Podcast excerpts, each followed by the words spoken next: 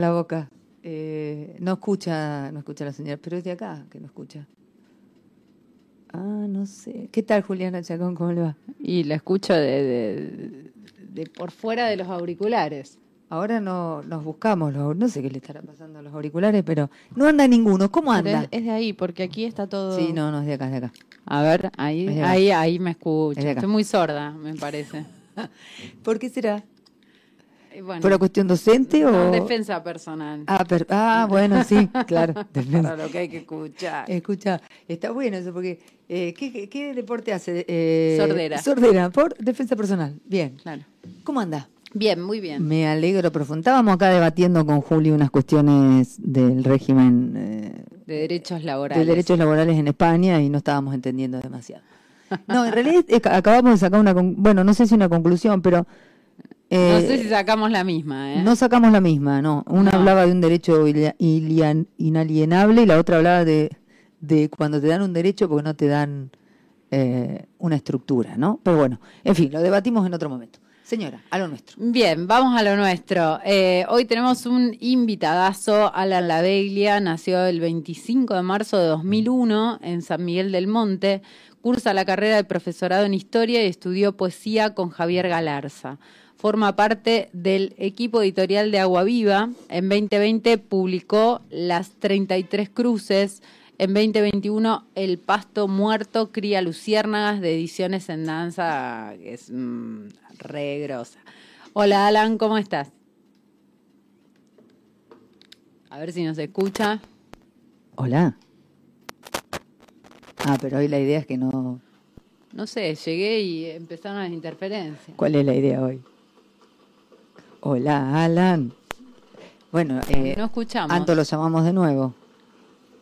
Sí. ¿Qué pasó? Ahí arreglamos, arreglamos. A ver, la tecnología. ¿qué Lo vamos a llevar. Ay, me encantan todos estas- estos momentos radiofónicos. Claro, porque No, mientras vamos no. escuchando musiquita. Salimos un segundo. Claro.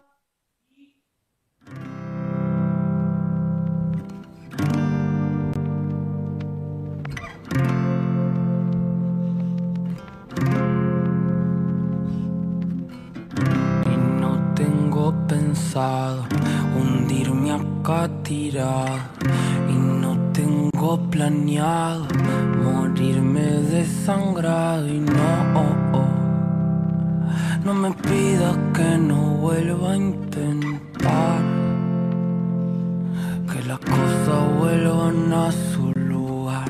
Y no tengo pensado hundirme acá tirado. Y no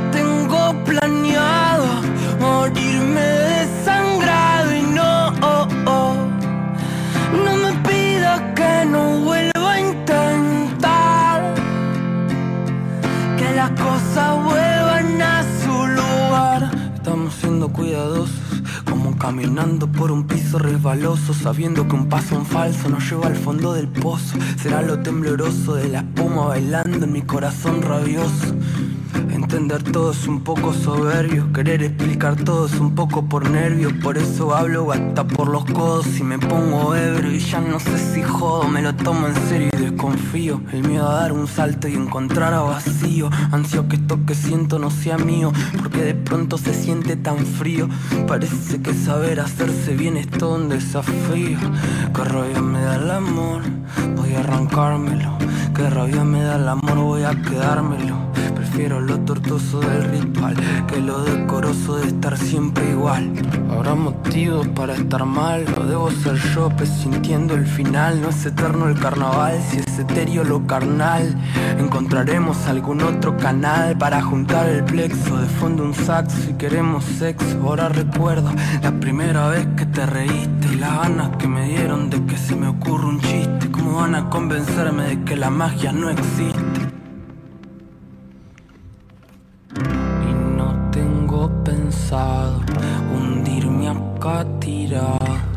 Y no tengo planeado morirme desangrado. Y no, oh, oh, no me pidas que no vuelva a intentar. Que las cosas vuelvan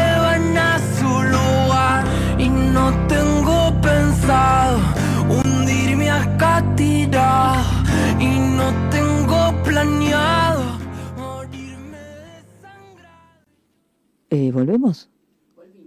Volvemos. Bueno, ahora estamos todos más o menos organizados y vamos a, eh, a preguntarle a Alan si está del otro lado. Alan, ¿estás por ahí? Acá estoy, acá estoy. Hola Alan, qué bueno escucharte, porque hoy no te escuchaba.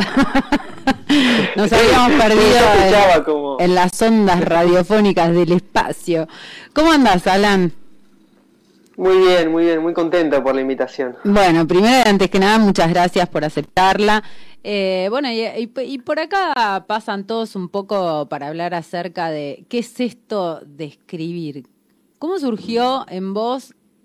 Es una pregunta que a veces es molesta para los que escriben, ¿no? Pero ¿cómo, cómo, cuándo, cómo surgió esto de escribir? Eh, siempre, siempre digo lo mismo, que es una, una respuesta bastante rara, ¿no? Que yo digo que empiezo a los 11 años y llego a través de, del rap, ¿no? no en, en mi casa no había muchos libros, eh, pero sí, bueno, creo que ahí estaba cierto, cierto impulso por la escritura, cierto temblor que, eh, que se movía en la palabra. 11 años es Eh, muy de- chiquitito. Sí, sí, sí. Aún así no eran poemas, eran intentos de canciones, viste, ba- bastantes mal hechos. Que yo después quemé, obviamente, como, como todo. Obviamente, tenemos Como que ver todas las cosas, sobre todo cuando Sí, empezás chiquito. Eh, Alan, y de ahí, de- de- de- del rap este que intentabas a escribir poesía, ¿cómo fue el pasaje? Eh, bueno, yo creo que después cuando llego al- a la música clásica, al jazz, a Chopin, eh, ahí empieza más la poesía, ¿no? Eh, ya después cuando a los 17 años empiezo en el taller de Javier Galarza, hay una inmersión mucho más grande en la palabra. Yo ya tenía un libro publicado, igual ahí creo. eh, pero empieza, yo creo que de verdad donde empieza el proceso que es más eh, de, tallar la palabra o de, o de estar inmerso en el desborde del lenguaje es en el taller de Javier Galarza, ¿no? Eso, Eh, eh, eh, eh, digamos, si tuvieras que decir qué te dejó el taller de Javier, ¿qué, qué dirías? Eh, falta de egocentrismo en la primera, en el sentido de que, de que, no sé, creo mucho en la palabra como algo que, algo que está presente el otro, ¿no? Eh, y también lo que, más allá de la diferencia de estilos que teníamos todos los compañeros, que era algo, era algo muy rico eso, ¿no? Que como, como no había moldes para escribir. Eh, pasábamos, no sé, de, de Heidegger y el romanticismo alemán hasta eh, Trackle, el expresionismo, no sé. Era, era mucha riqueza, ¿no? Yo de hecho estaba, siempre estuve más impulsado por la poesía china, japonesa, y mis compañeros quizás estaban más marcados por el objetivismo o, o líricos como Orozco. Eh, no sé, da mucha riqueza ahí. Eh, vos decís eh, que te, te mató el egocentrismo. ¿Se puede, se Sí. puede escribir, eh, viste que hay todo una, un debate en relación a la escritura y empieza, bueno, la escritura del yo, eh, bueno, no, Sí. la escritura del yo es narcisista, es egocéntrica, algunas interpretaciones, ¿no? No quiere decir que coincida con eso. Digo, ¿se puede escribir sin ese yo? Eh, es un debate que sí, que está presente. El yo no está mal para nada, el yo es algo que, que se puede utilizar. Eh, acá van a decir todo el mundo que no se puede utilizar, el- que es imposible desmantelar el yo. Es muy desconocida ciertas antologías de la poesía japonesa, como por ejemplo el Manyoshu, una antología del año 600 al año 900, o el Kokin Wakayu, que es una antología donde se produce el desmantelamiento del yo. Por ejemplo, hay un poema del emperador Yomei, de los primeros poemas de Japón, que dice, hoy no hemos oído al ciervo que berrea en la montaña de Ogura al caer la noche. ¿Se habrá dormido? Bueno, eso, eso, esos poemas antiguos van a ser lo que después van a desembocar en el haiku, en el siglo, siglo XVII, ¿no? Eh, sí, el desmantelamiento del yo es posible, es muy difícil para la mentalidad occidental, porque son diferentes maneras de proceder en el mundo. Bueno, pero ahí, Japón ahí el ejemplo sí. que dabas vos de- decía, no hemos oído, ¿no? Hay, hay un yo, que es un nosotros. Pero el yo del cuerpo es diferente pero al es diferente. pensamiento. ¿Cómo sería Claro, la eh, porque-? Eh, porque como tal, para el haiku o para estos poemas, eh, mencionar el, mencionarse a uno mismo no es utilizar el yo.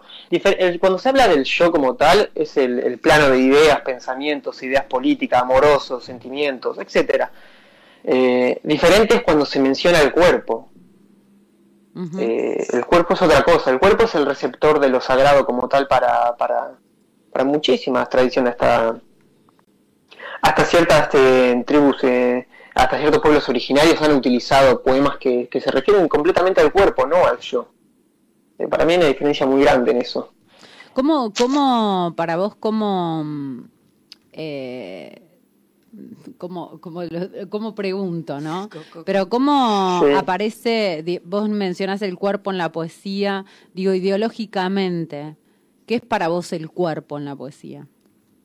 ¿Qué es ideológicamente? Bueno, para mí el cuerpo es... Eh, eh, quizás sea una, una, respuesta media trillada, ¿no? Pero, eh, pero el cuerpo como tal para mí es aquel que recibe, que, que primero que es lo que tenemos es lo que está presente en la finitud de la vida como tal y el cuerpo es el receptor de todo de todo lo sagrado de todo lo que es el mundo como tal desde lo sensorial hasta lo, lo, visual lo táctil lo sonoro qué sé yo creo que todo opera a través del cuerpo de hecho para mí lo sagrado no es una concepción metafísica o una concepción de las ideas sino una concepción que opera completamente en la piel eh, es el, desplegarse del asombro, ¿no? Es la recupera ¿Cómo se recupera el mundo o el asombro por el mundo? A través del cuerpo. Eh, ¿La poesía empieza en el cuerpo? No sé si empieza en el cuerpo. Eh, yo creo que son procesos que que depende de cada poeta esto. yo creo que como tal el cuerpo es muy necesario porque eh, la poesía como tal tiene que generar un erizamiento a la hora de escribir, o al menos si uno quiere escribir un poema que, que, se valga de poema o que esté marcado por ciertos elementos de la poesía, ¿no? que, es el, es el asombro frente al lenguaje. Cada erizamiento de la palabra presupone algo violento, dice Calazo. Eh, sí, yo creo que el cuerpo... Eh, es súper necesario. No, tampoco vamos a decir que todos los poetas escriben a través del cuerpo o sienten ese erizamiento para escribir, no, no es así. Eh, se han escrito poemas a lo largo de la historia para, para, para príncipes, para cortes, que obviamente no operaba el cuerpo, eran por encargo. Claro. Pero.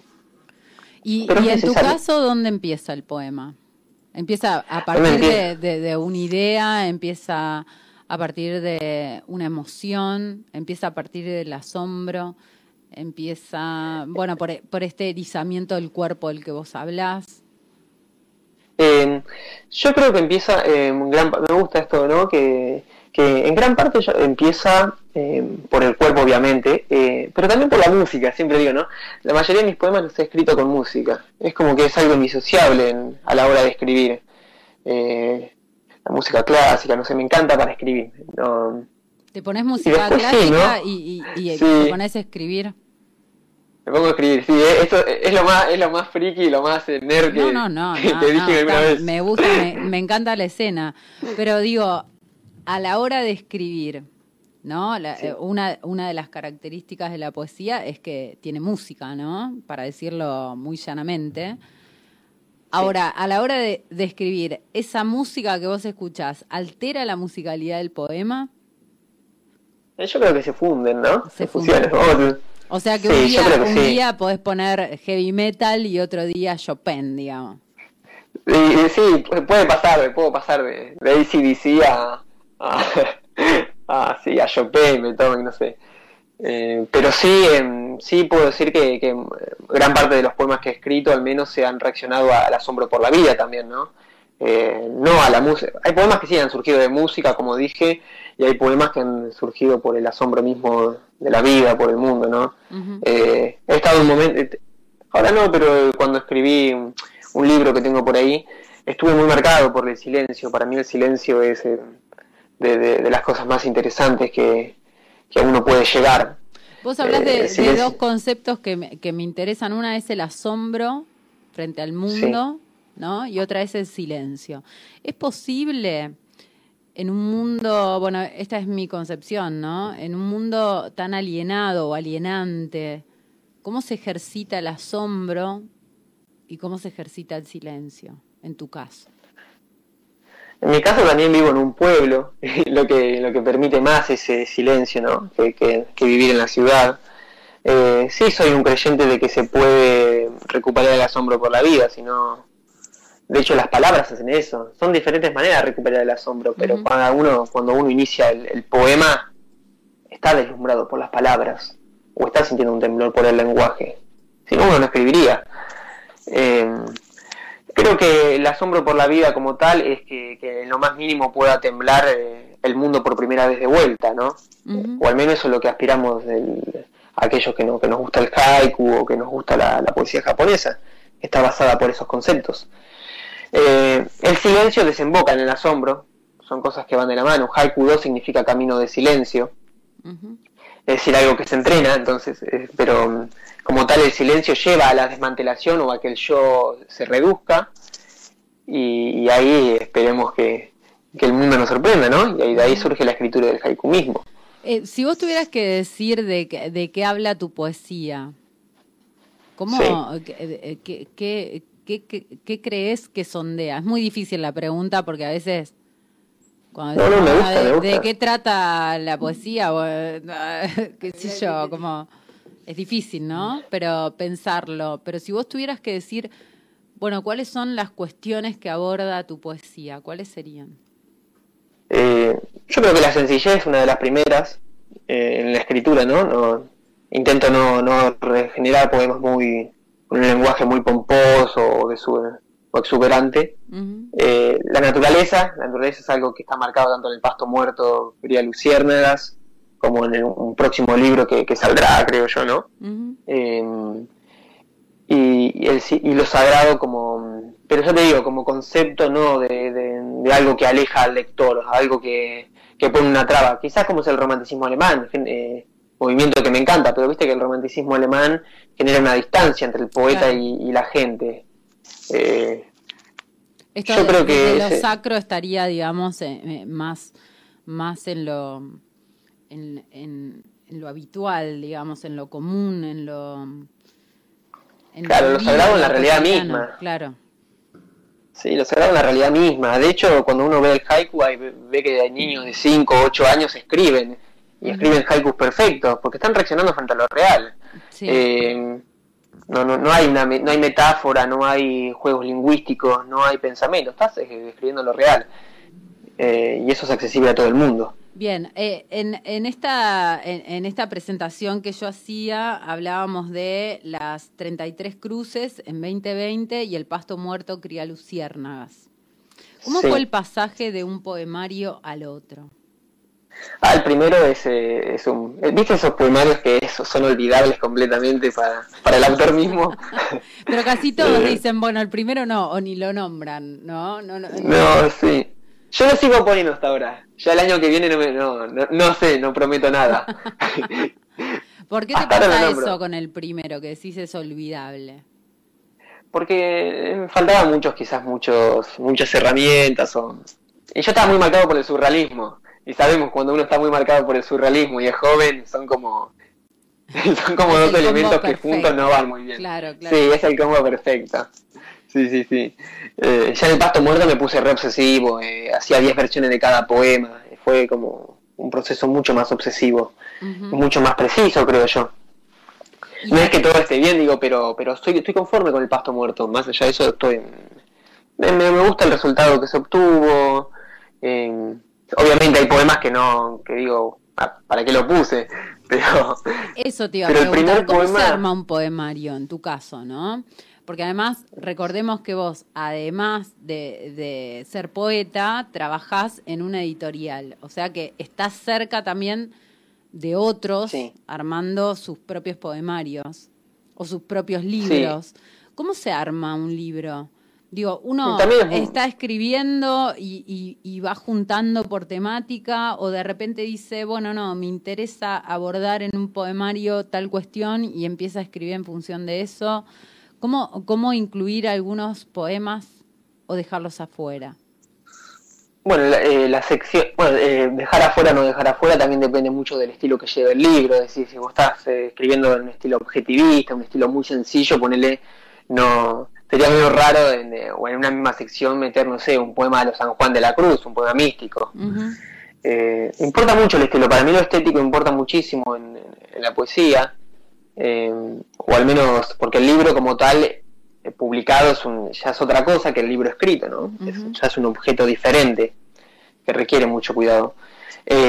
Y yo creo que también que las secciones son la forma más fácil de, de dividir el libro, de, de- de ordenar un libro, pero mm, si no, no sé, hay que buscar también con el autor un, un- o, con el- o con nosotros mismos qué queremos, ¿no? Cómo queremos que nuestro libro vaya graduándose. Eh, es decir, hablar de la muerte, no sé, poner ejemplo de, de un familiar, permite quizás mucho más eh, movilidad en el lenguaje, eh, Claro. porque la muerte como tal es un desborde del ser. Quizás se permite una mayor movilidad del lenguaje, una mayor imprecisión.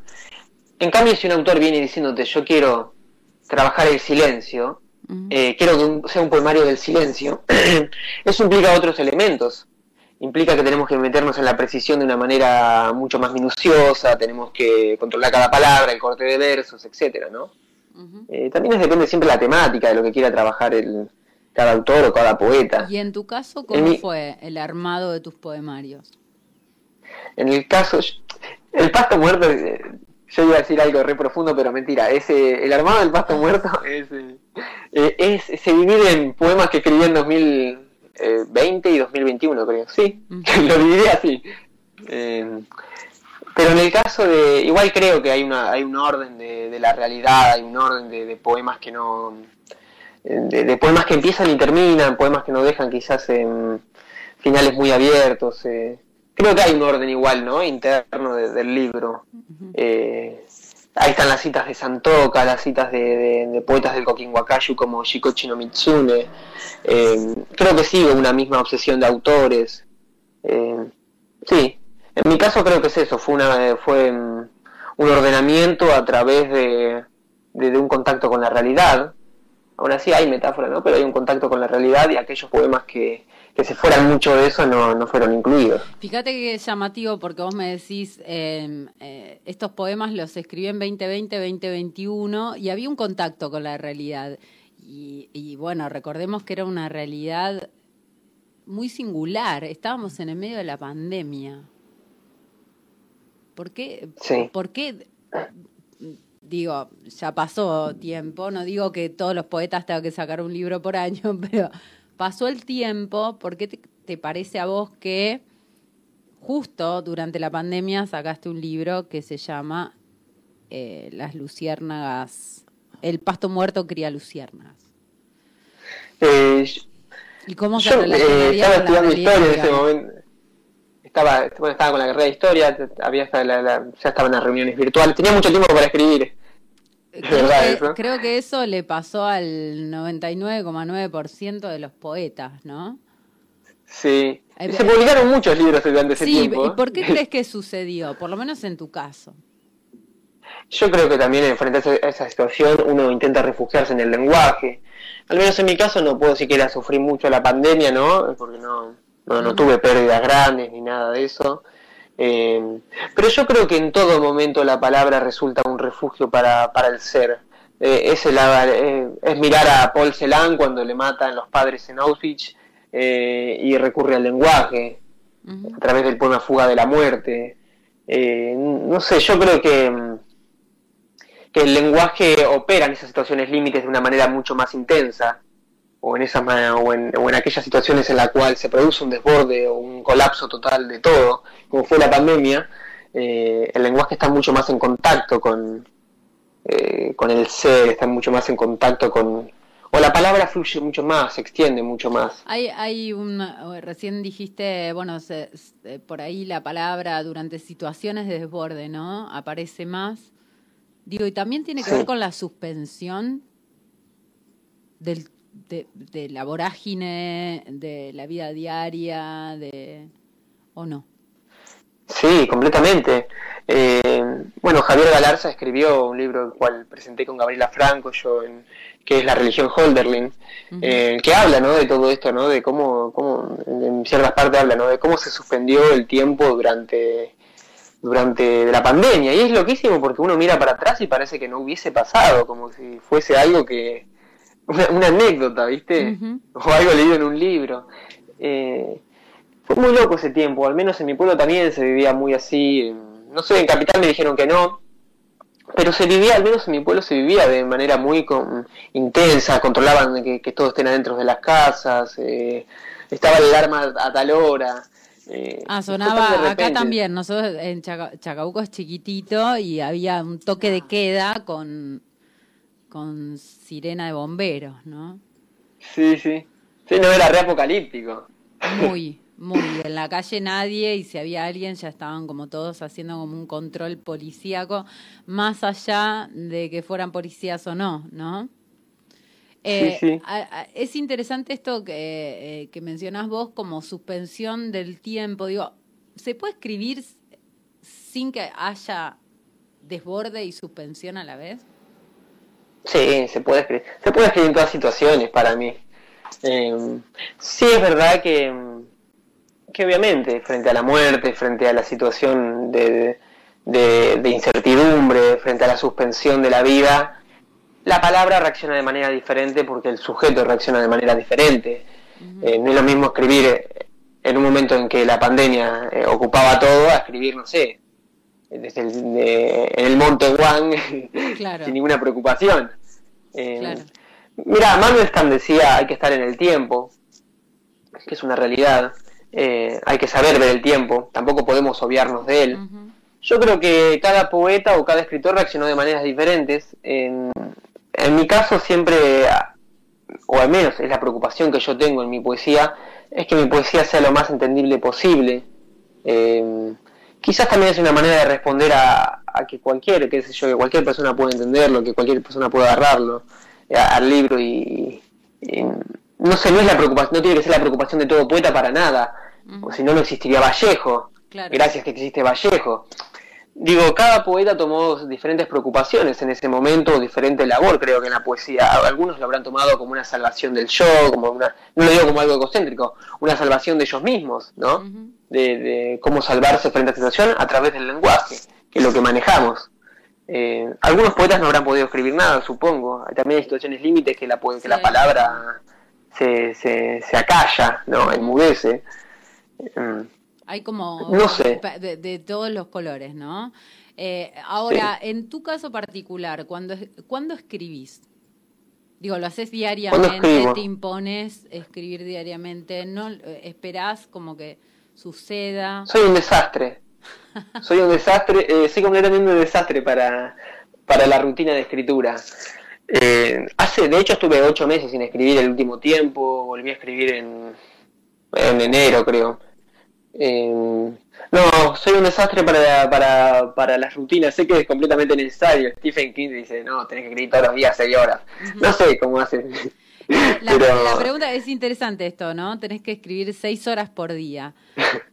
Es Sí, muy interesante porque eh, no sé si te ha pasado alguna vez que la, que, eh, que la gente te dice, ¿no tenés uno nuevo? ¿No tenés, eh, no? Como la novedad de, de escribir esto ahora, además de lo que conoces. sí. La escritura O, poemas inéditos. Sí, o va- la la escritura va ligada a la productividad o no. No, el día que el día que se liga la productividad ya está. Claro. Tiramos todo de un noveno piso. Claro, es interesante porque a veces la gente que no escribe te, te dice, ¿no? Como, ay, pero no escribiste uno nuevo, yo quiero uno nuevo, ¿no? Y capaz uno está como ocho meses con, con una idea ahí que, que viene armándose lentamente, ¿no? En- Sí. en- Y también hay realidades, a veces uno tiene que optar en cocinarse un pollo o escribir un poema. Y el hambre gana muchas veces a... Bueno, eso lo dice Mary. Oliver, ¿no? Bueno, eh, hay un momento que al poeta se le cae el diente y tiene que ir al dentista, una cosa así decía, ¿no? Como que Sí. tiene que suspender el, el acto de, de- de estar como imbuido en esa sensación de... de, Eh, de yo creo que toda persona que diga que, que vive en estado poético, que respira la poesía, es un mentiroso. Hay que, hay que denunciarlo. Hay que denunciarlo Eh, porque sí, es verdad nos hace que sentir mal a todos. Sí, hace sentir mal a todos. Nadie puede vivir en estado poético. No, Pero no, sí eh, admiro mucho a la gente que puede escribir todos los días. Hay gente que yo conozco Sí. gente que puede escribir todos los días, una Sí. hora al menos, y es gente con la, la verdad es algo eh, buenísimo porque obviamente la, la, la palabra se entrena, se pule. Obvio. Yo nunca pude. Eh, y, sí leo mucho. ponele que no, no escribís, ah, eso te iba a decir, ¿qué haces? ¿Lees? ¿Corregís? ¿No haces nada? No, Mira, eh, leo mucho siempre, he leído mucho, creo que soy muy, o sea, he leído más de lo que he escrito ciego, bueno, es una obviedad, pero no sé, he leído mucho y he leído muy variado, no sé, desde los cantos de Pound eh, hasta la Biblia, Claro. Ah, no sé, he leído mucho, eh, mucho ensayo también quizás, eh, para Sí, es verdad que de ahí uno va anotando palabras, ¿no? Va robando alguna, alguna Siempre, palabrita Siempre. que le sirva para su próximo poema. Claro. Eh, yo creo que, el que cuando uno no puede escribir, que le- tiene que leer mucho. No sé, tampoco significa que pueda escribir después de eso. Uno también se frustra, ¿no? Lea Orojo que escribe esos poemas gigantes de catedrales y dice, y bueno, ¿y ahora qué hago yo? Sí. ¿Te pasa de volver a tus poemas y decir, mmm, Ay, yo tengo, tengo bloqueado las 30 a las 33 cruces, yo no vuelvo a ellos. Eh, para mí los escribió, no sé, los escribió un alter ego o, o algo así. claro, viste, como que hay días, hay días que lees lo que escribís y decís, ay Dios. Es genial todos los mecanismos que se ponen en funcionamiento. Viste, bloquearse uno Para mismo. no, Sí. exacto, para Es bloquearse tremendo. uno mismo. Es tremendo. Eh, Alan, y, y la, la corrección, digamos, eh, hay, hay personas que dicen, bueno, en la, en la edición del texto, en la corrección del texto está la verdadera escritura. ¿Cómo te llevas con esa parte? No, yo soy un obsesivo de la corrección. Soy, un, soy completamente obsesivo con la corrección. Hoy habías hecho, la, 10 veces, escribía versiones, 10 versiones del mismo Sí. poema. Claro. bueno, Cavafis hacía 50 versiones de cada poema. Era una locura. O bueno, hubo Mujica 20 versiones de cada poema también. Eh, no, para mí la corrección es completamente necesaria porque no significa que vos estés cortando el texto base. Estás simplemente eh, podando todo aquello que sobra. De hecho, hay textos, uno ve textos hermosos, ¿no?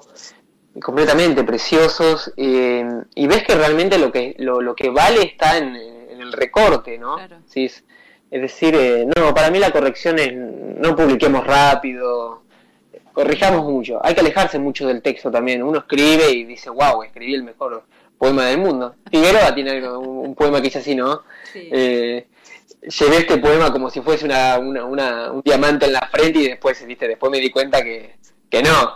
No.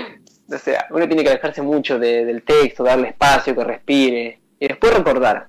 Y, y en tu trabajo como, como Sí. editor, ¿no? En tu trabajo dentro de la editorial, ¿cómo haces para congeniar tu visión individual de la poesía, tu trabajo sobre la poesía, de tu propia poesía, con la de otros escritores? Bueno, ahora estamos corrigiendo con, con una autora de una novela eh, muy linda, una novela muy linda. Y, y también hemos... eh, mira, me ha tocado siempre personas que hemos congeniado mucho para la corrección. Obviamente, hay, eh, quizás algún autor te dice, esto quiero dejarlo. Ujú.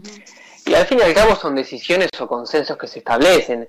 Uno tampoco puede quitar algo que el autor considera completamente necesario. Ujú. Sí, sí, eh, la corrección es necesaria, sí es necesario que, eh, qué sé yo, que se, que se reduzcan muchas cosas, que, que quitemos muchas cosas, que cambiemos ciertos sentidos.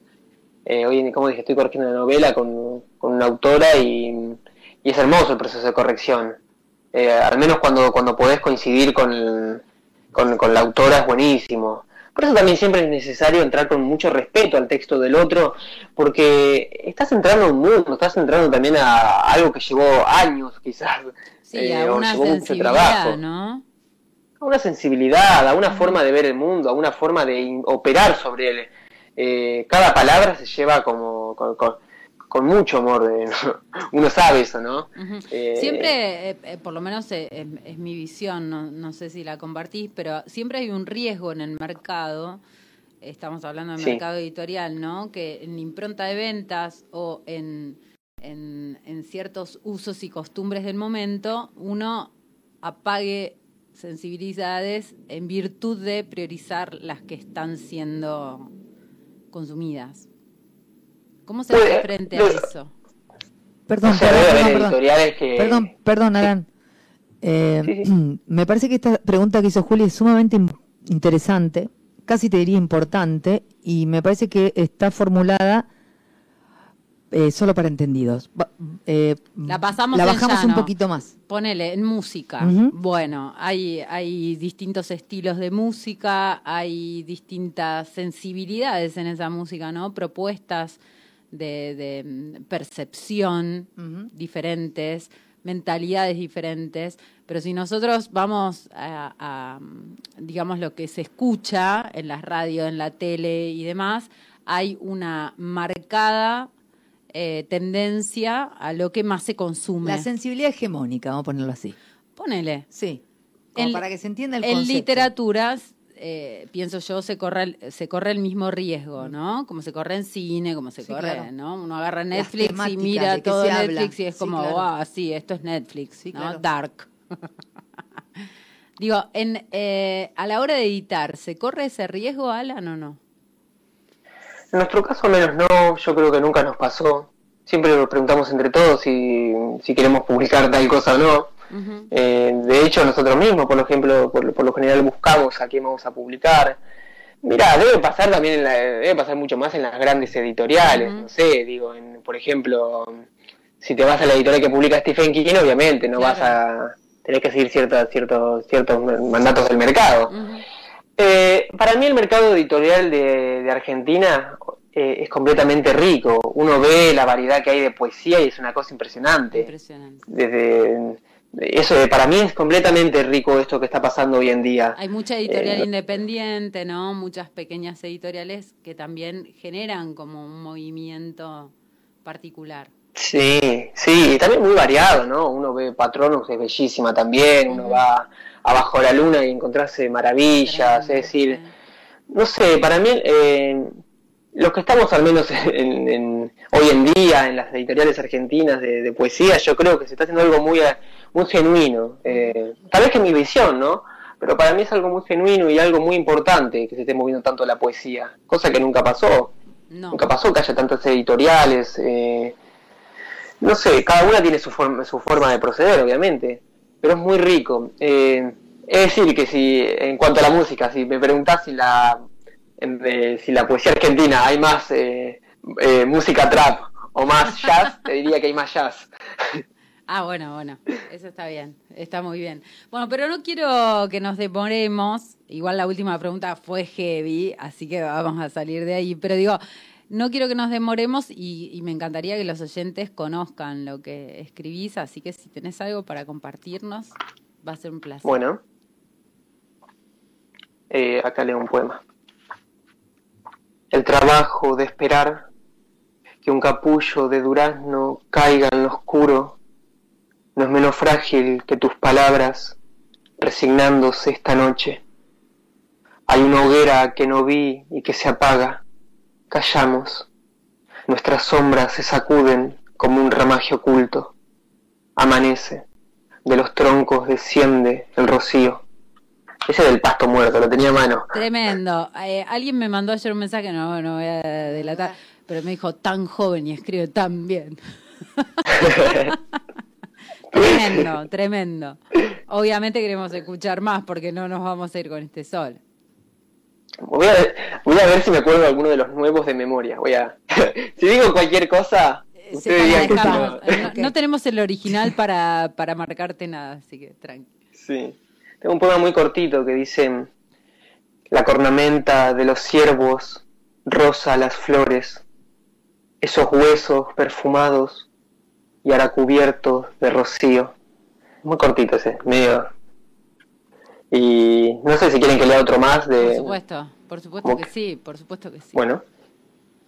La madera roja, la madera amarilla y húmeda de los árboles, el rocío, el amor de los largos inviernos, la mañana, la noche, la canción de todo aquello que está cayendo. Crece el humo en la choza, como el humo a las ramas me tocas, la madera roja, la madera amarilla, el rocío. Tremendo. Alan. Estoy recitando de memoria, así que puede ser que esté... Tremendo. eh, Decime, ¿dónde se consigue? No sé si la, no sé si preguntarte por las 33 cruces porque sabemos que está bloqueado, pero digo, el pasto muerto cría luciérnagas, ¿dónde se puede comprar? No quedan más ejemplares de hace tiempo, pero está en mi perfil de Facebook o Instagram eh, para descargar gratis. Ajá, Eh, han visto, bien. lo quieren leer, eh, buscan a Alan La Beglia en Facebook y descargan El pasto muerto cría luciérnagas. Eh, ¿viene, ¿Se viene próximo poemario o- o no? Y, y yo creo que sí, ya. yo creo que este año se viene algo. Bien, cuando se venga ese algo, obviamente tenés las puertas abiertas acá para contarnos un poco más de qué se trata, dónde sale y cómo conseguirlo.